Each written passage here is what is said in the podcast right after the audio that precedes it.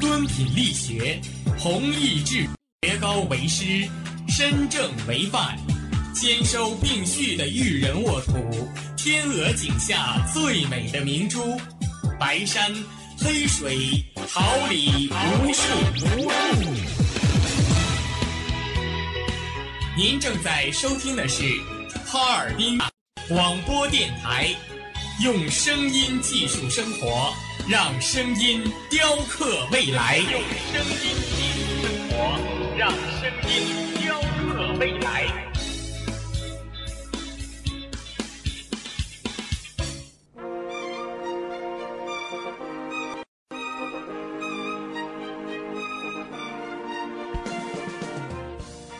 春华秋实，桃李不言。炫动之声，无限精彩。FM 七十六点二。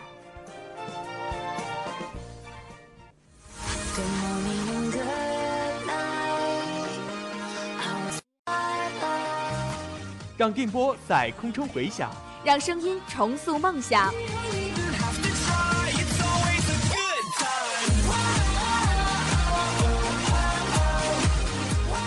在青春的旅途上，用电波打破沉寂。在年少的岁月里，让声音尘封我的快乐源泉，我的青春宣言。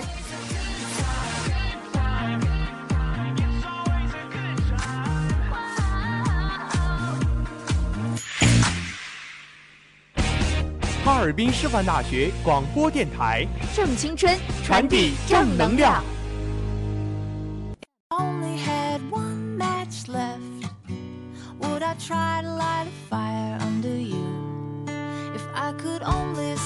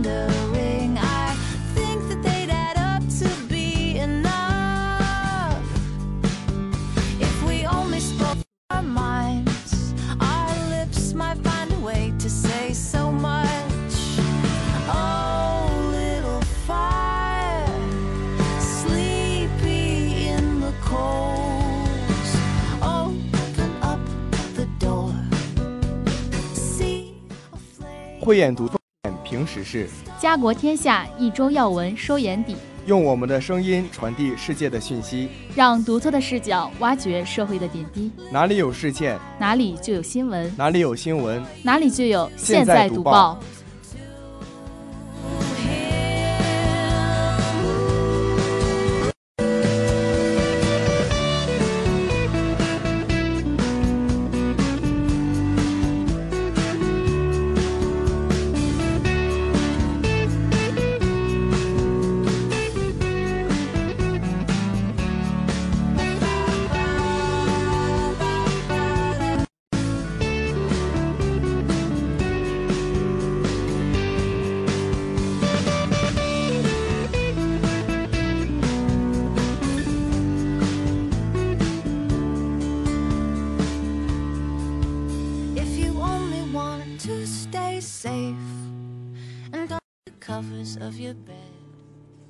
网罗最新资讯，评点最热信息。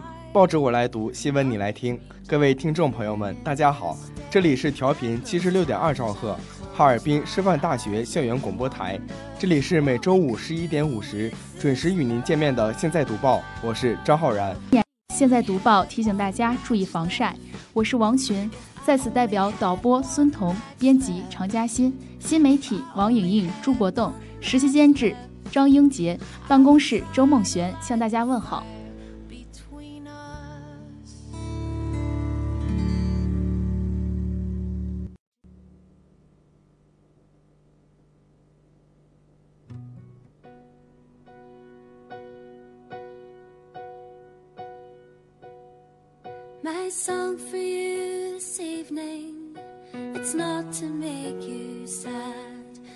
for adding to the soul of our troubled northern land.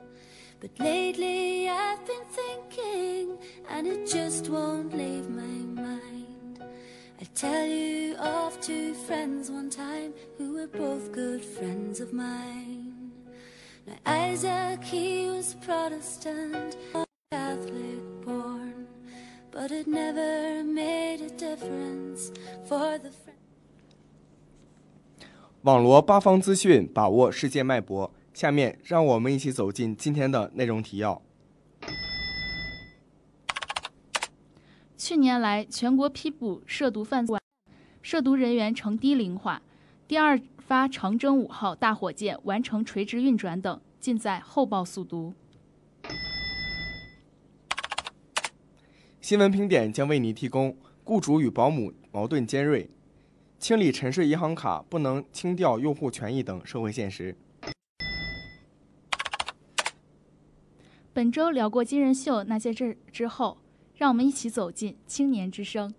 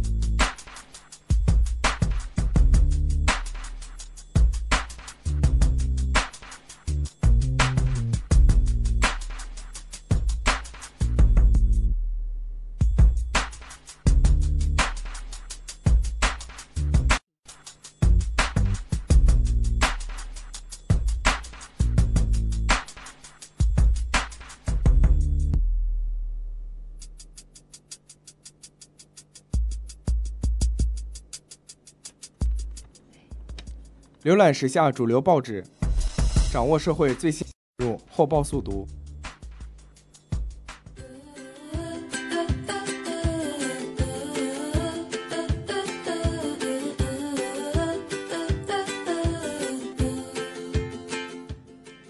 I'm happy to be sad. It's funny when I'm mad. 检察日报六月二十六号报道，毒品严重危害人类社会发展，诱发犯罪活动，危及公共安全。长期以来，检察机关始终保持对毒品犯罪的严打严防、高压威慑态势，坚持依法从重从快的方针，绝不姑息任何毒品犯罪。二零一六年至今年，国检察机关共依法批准逮捕涉嫌毒品犯罪十三万九千零九十七件，十六万八千零八十九人，起诉十五万七千五百七十件，十九万两千三百六十一人，有力打击了毒品犯罪分子的嚣张气焰。新华日报六月二十六号报道，十六号上午八时三十分，曾载着长征五号遥二火箭与实验十八号卫星组合体的活动发射平台驶出发射场垂直测试厂房，平稳行驶约二点五小时后，于十十一时安全转运至发射区。长征五号遥二飞的顺利完成，标志着长征五号遥二火箭飞行任务正式进入发射阶段。人民日报六月二十六号报道，一些地方的招标制度可谓简单粗暴，只要最低价中标原则不变，就很难有什么工匠精神、百年老店。四川乾坤集团副总裁周树金说，业负责人表示，一些地方和国企招标采用最低价中标，这种重价格轻质量的指挥棒不符合新发展理念，阻碍了中国经济转型升级。人民日报六月二十六号报道，六月二十六号，由中国铁路总公司牵头组织研制、具有完全自主权、达到世界先进水平的中国标准动车组“复兴号”，由北京南站和上海虹桥站双向首发，分别担当 G 幺二三次和 G 幺二四次高速列车。梁兆玉表示，目前复兴号还是按每小时三百千米运行，复兴号度是每小时四百千米，车辆条件是允许提速的。但是七月一号正式运行后是否提速，还要由铁路总公司决定。人民日报六月二十六号报道，据哥伦比亚媒体报道，当地时间二十五号下午二时许，哥伦比亚一艘载有约一百的游船在哥塔佩水库沉没，目前已确认三人死亡。事发地为距离哥伦比亚第二大城市麦德林约八十公里。发生事故的三层游船名为“海军上将号”。据媒体报道，目前救援正在展开中。环球时报六月二十六号报道，德国焦点周刊称，法兰克福海关近日没收了三十五吨来自中国的质押陀螺。据称，这些被没收的指压陀螺既没有欧盟市场新意认证标志，也没有生产厂家的名称和联系方式。产品安全专家警告，由于一些指压陀螺有容易脱落的零件和电池，吞咽和受伤，所以应进行更严格的使用年龄限制。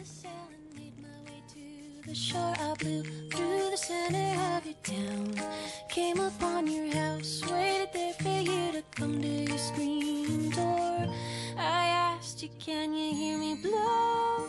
Though you don't know where I'm coming from or where it goes.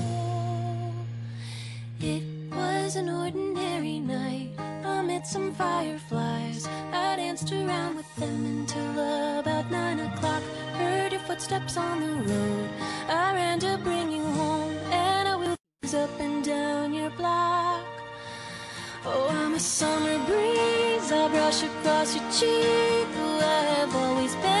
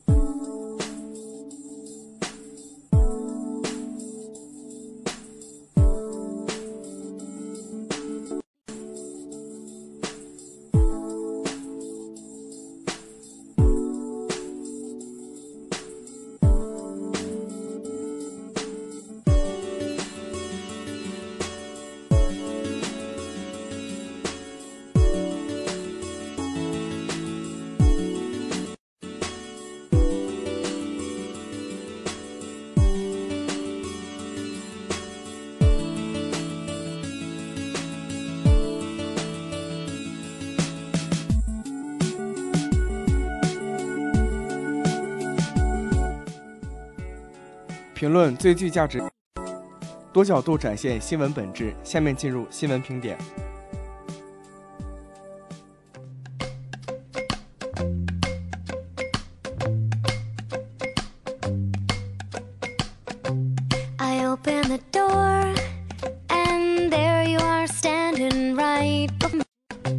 You open my hand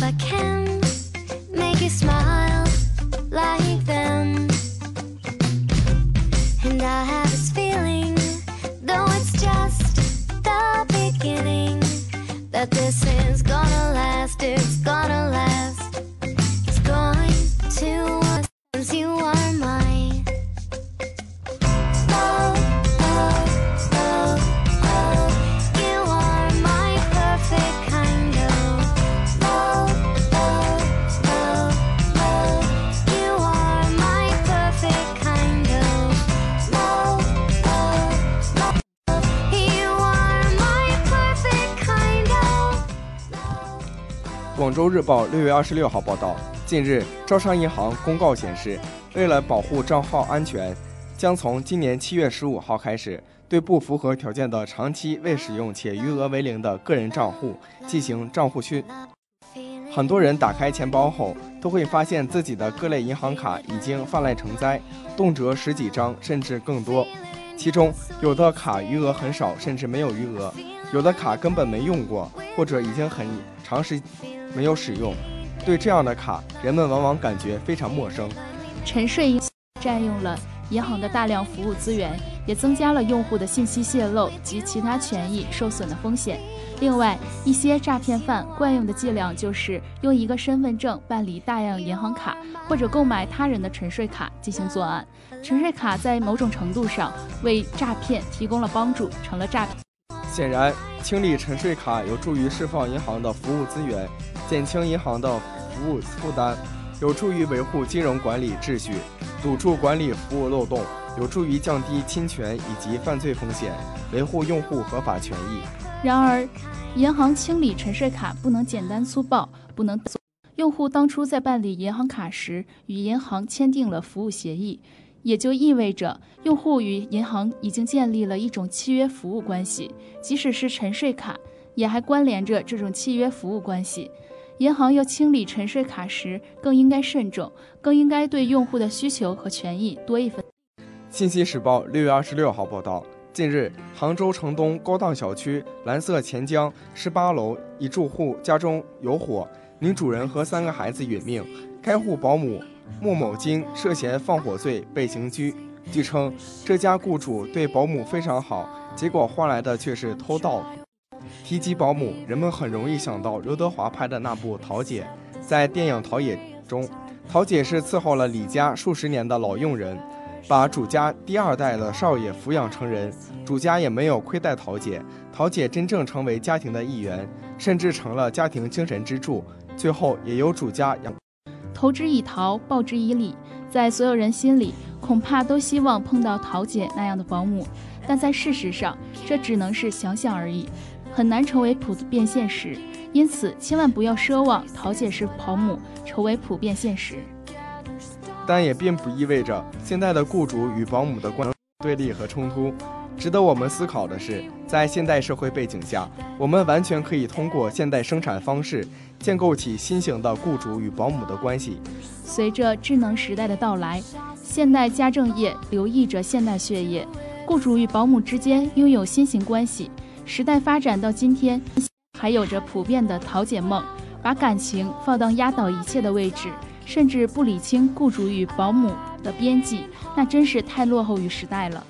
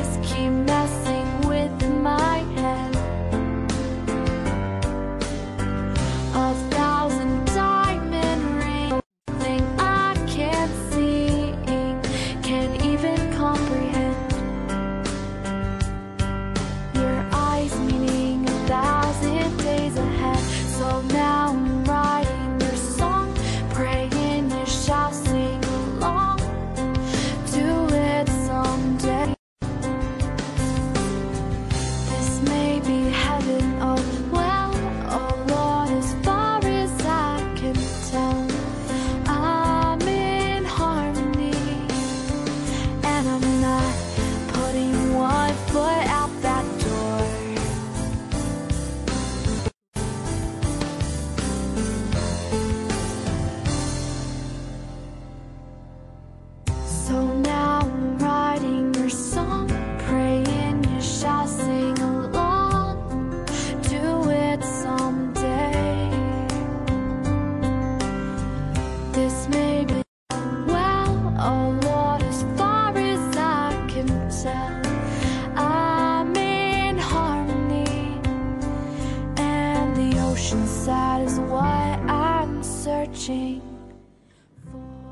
新华日报六月二十六号报道，六月二十二号，约有五万把共享州杭州街头，市民们尝试通过手机扫描、身份认证、交押金充值等步骤，对共享雨伞解锁。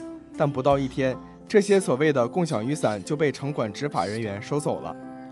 受到共享单车的启发，原本一些不适合共享，或者说还没发展完备的商品，打共享的旗号，往共享经济领域狂投资本，生怕自己错过了这块蛋糕。可问题是，类似共享雨伞、充电宝、篮球等商品，能够算是共享经济吗？从概念上来理解，共享经济的核心是使用而非占有。最初的模式是陌生人之间闲置物品善时短移。与此相反，共享产品的投资商却变相的把租借关系包装成共享。当前如雨后春笋般出现的共享产品。仅仅改变的是以往相对固定的物品财产归属权，在供需双方之间，共享企业所做的是不顾环境、容量和市场容貌的资本扩张，而消费者注重的却是商品体验和性价比，消费欲望也并没有那么大。于是，这两者之间的博弈就出现了类似共享雨伞被城管下架、共享单车被进入小区等一系列不和谐、尴尬的场景。这样的场景绝对不是一个市场该有的样子，并不是所有产品都可以共享。对于任何一家共享企业来说，消费者的需求和兴趣都是处在变动中的参考因素。企业应当根据这种变动，对商品资源进行合理的配置，提供消费者所真正需要的内容，假繁荣。人民日报六月二十六号报道，江苏省今年不公布高考成绩排名。高考成绩只提供给考生本人，不再向考生所在学校及其他单位和个人提供。考生可到省考试院网站自行打印成绩单。客观而言，这初衷是好的。考生的学习成绩属于个人隐私，任何机构无取公布，更不应该大肆炒作。据了解，日本学生的学习成绩也不会排名不公布的。如果要考国立或公立大学，需要参加全国统考。但是考试成绩也是不公布、不排名的。操作层面看，不公布高考成绩排名也不会影响招录的公开透明。毕竟，考生成绩和高校录取之间并非一对一的线性关系。一个考生是否被录取，与他是不是掌握其他考生信息并无必然关系。况且，高考录取批次线、学习及各科类逐分段统计表仍然向社会公开。每一个考生都能了解相关信息，本准确定位。不过，此举的现实效果似乎并不明显，在很多地方甚至沦为一纸空文，该炒的继续炒，该排的照常排，缺乏官方的权威数据、学校数据。不少学校在出分的当天连夜发动学生报分数、搞排名，然后宣布本校高考又取得重大突破，不让炒状元，则改称最高分等。当地教育部门对此也置若罔闻。其实也并非一点变化没有，至少很多学校在宣传有所收敛。当然，任何好的政策做法，若想行稳致远，还需要多方支持。一方面，从应试教育到素质教育的转变；另一方面，既然出台了禁令，政策的远景也十分清晰，那么就需要辅以严厉的惩戒问责，这样相信情况会好很多。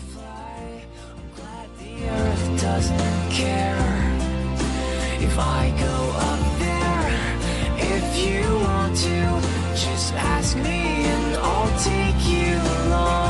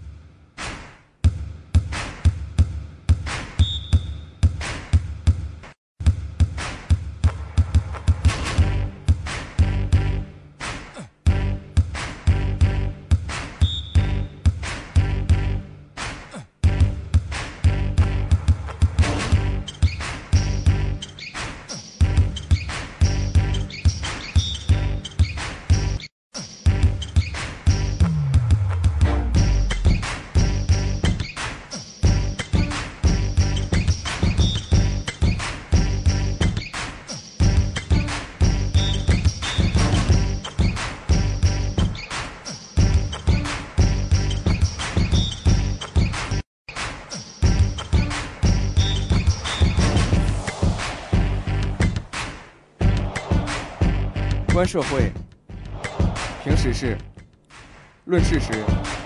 下面进入本周关注。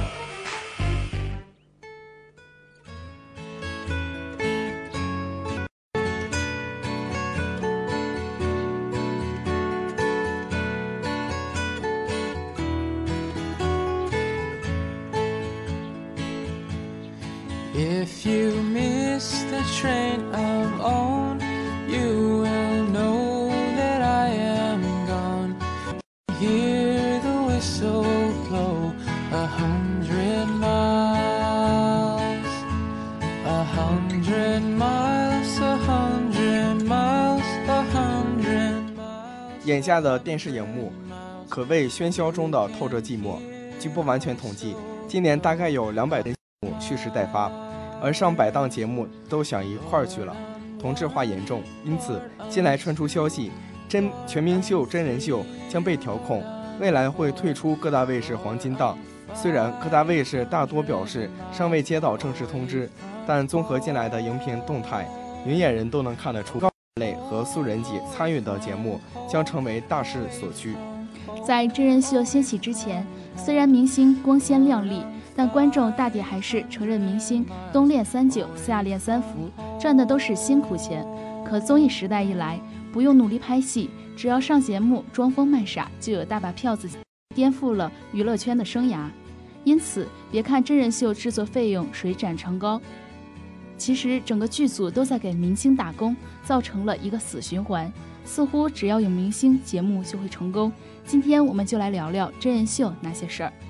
二零一三年，湖南卫视推出的亲子互动真人去哪儿好评如潮，电视台趁热打铁，于当年迅速推出另一档明星姐弟自助远行真人秀节目《花儿与少年》。与《爸爸去哪儿》借鉴韩国综艺模式一样，《花儿与少年》同样模仿自韩国的真人秀节目《花样姐姐》，并依据本土的需求加入创新元素。女星与两位男星一起踏上欧洲求泳之旅，在十五天的旅程中，七位明星状况百出，在增加了收视率的同时，也赚足了民众眼球与大众舆论。在大众传媒快速发展的今天，电视真人秀也发展出了多种形式，有娱乐类、情感、生活服务类等分支。在以前的真人秀中，平民是电视节目的主角，明星一般以嘉宾的形式出场；而在近几年，明星作为真人秀主角出场的节目越来越多。随着消费文化的盛行，明星已经逐渐成为一种符号，成为一种社会崇拜的目标。我们是电影明星和歌手，那些漂亮而悠闲的人们。他们宣扬一种快乐哲学，远离规训与劳作。同时，明星又充满着神秘感，在荧屏上与大众面前，他们总是光鲜亮丽。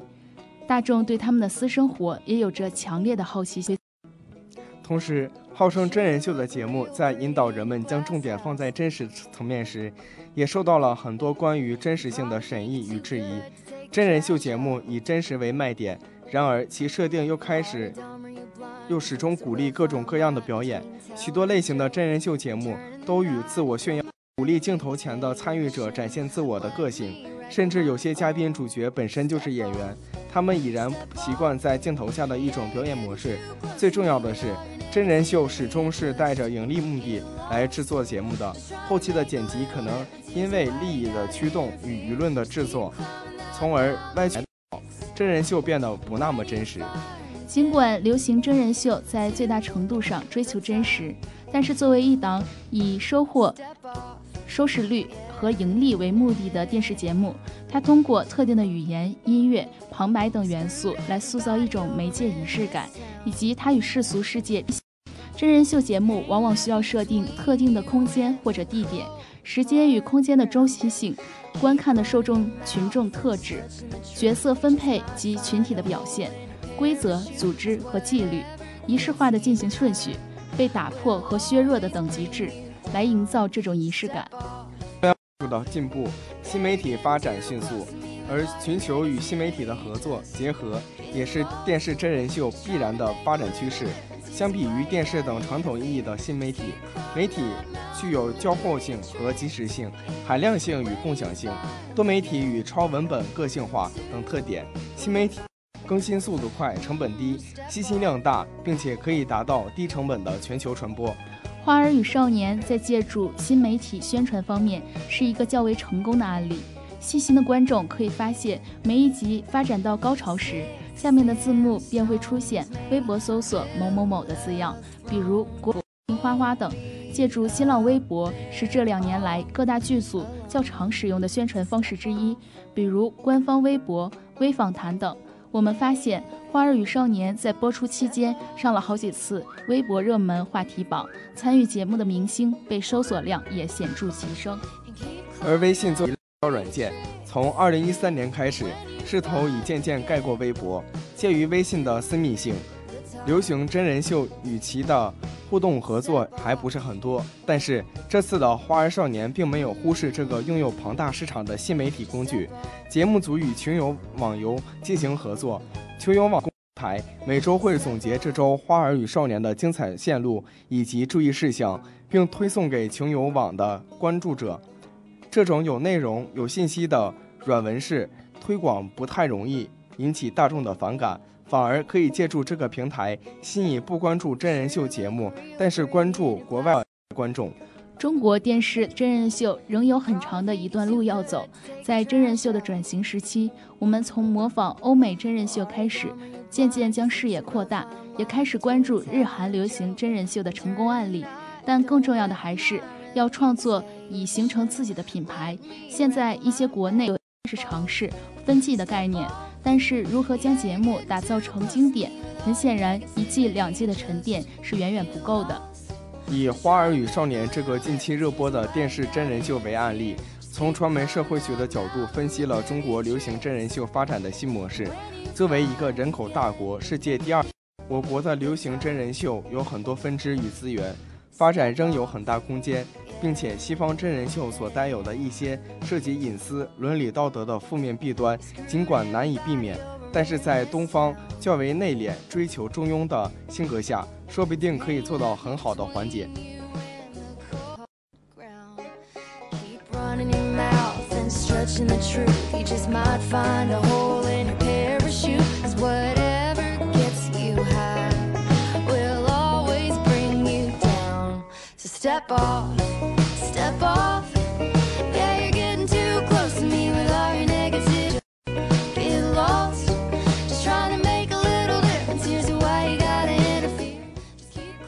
花季岂无言，雨季何无声。静聆绿芽心，舒展花蕾情。奏青春之曲，听青年之声，舞木叶之步，燃青年的心声，我们一起聆听；时代的心声，你我共同发现。青年至上，正能量，我们在发声。让我们共同走进今天的青年之声。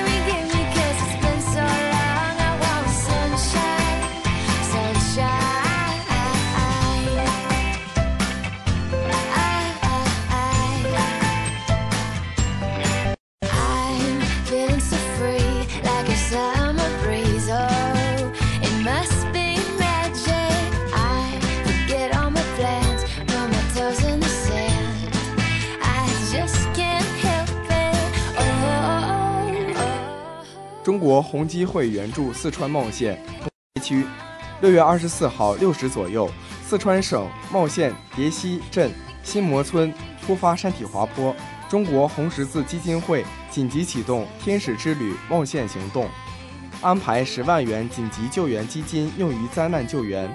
目前，中国红十字基金会救灾工作灾区，随四川省红十字救援队前往茂县灾区，进一步了解灾情，安排后续救灾行动。为汇聚更多社会公益资源支援灾区，中国红十字基金会向长期合作伙伴及社会各界发出驰援冒险，向社会募捐、赈济家庭箱以及其他救援物资，用于后续救援援助行动。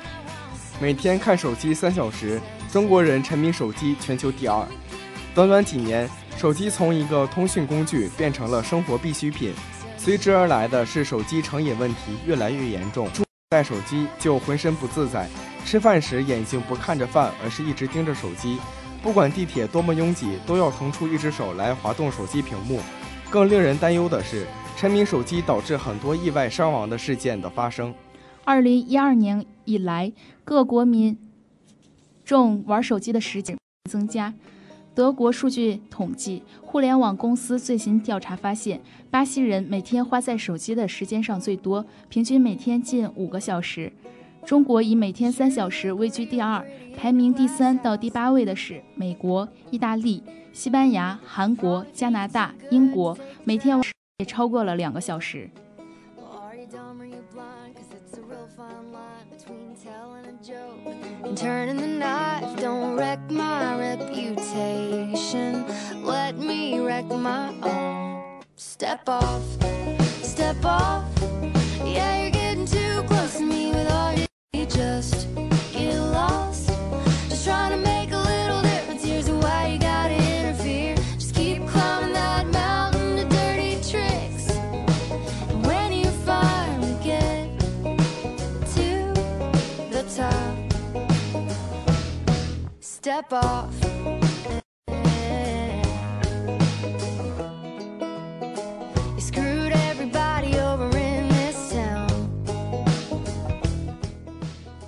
正午时光就这样过去了，本学期的《现在读报》就要跟大家说再见了。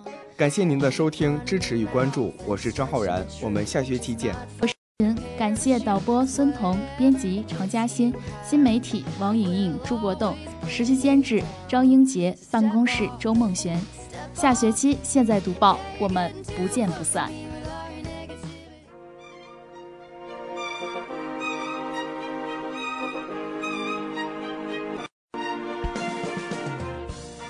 春华秋实，桃李不言。炫动之声，无限精彩。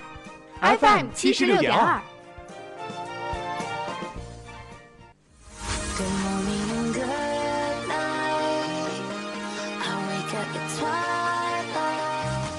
让电美回响，让声音重塑梦想。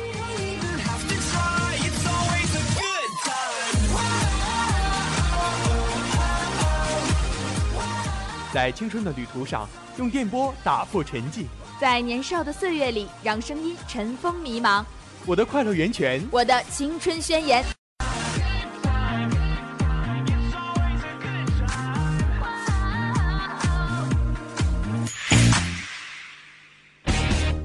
哈尔滨师范大学广播电台，正青春，传递正能量。